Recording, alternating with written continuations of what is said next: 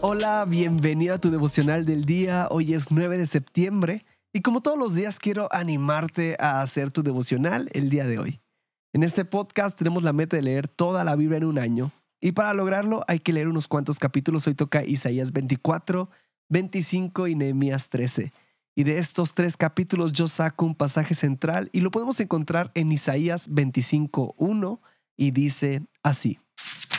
Tú eres mi Dios y te alabaré he visto cómo hiciste cosas maravillosas y como siempre cumples tus planes. Isaías está alabando a Dios y remarca las maravillas que Dios está haciendo.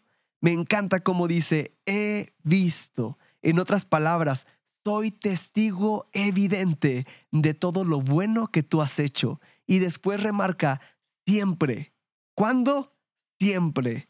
Tú cumples tus promesas. En la versión NBI dice, tus designios de antaño. La palabra designio es propósito, intención o plan para realizar algo. En otras palabras, todos tus viejos planes se han cumplido.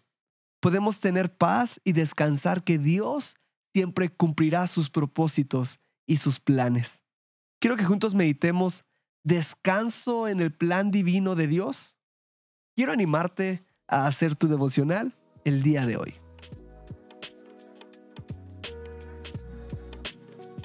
Nos da mucho gusto que este podcast sea de bendición para tu vida espiritual. Si deseas apoyarnos, puedes hacerlo compartiendo los devocionales y suscribiéndote al plan de lectura en YouVersion.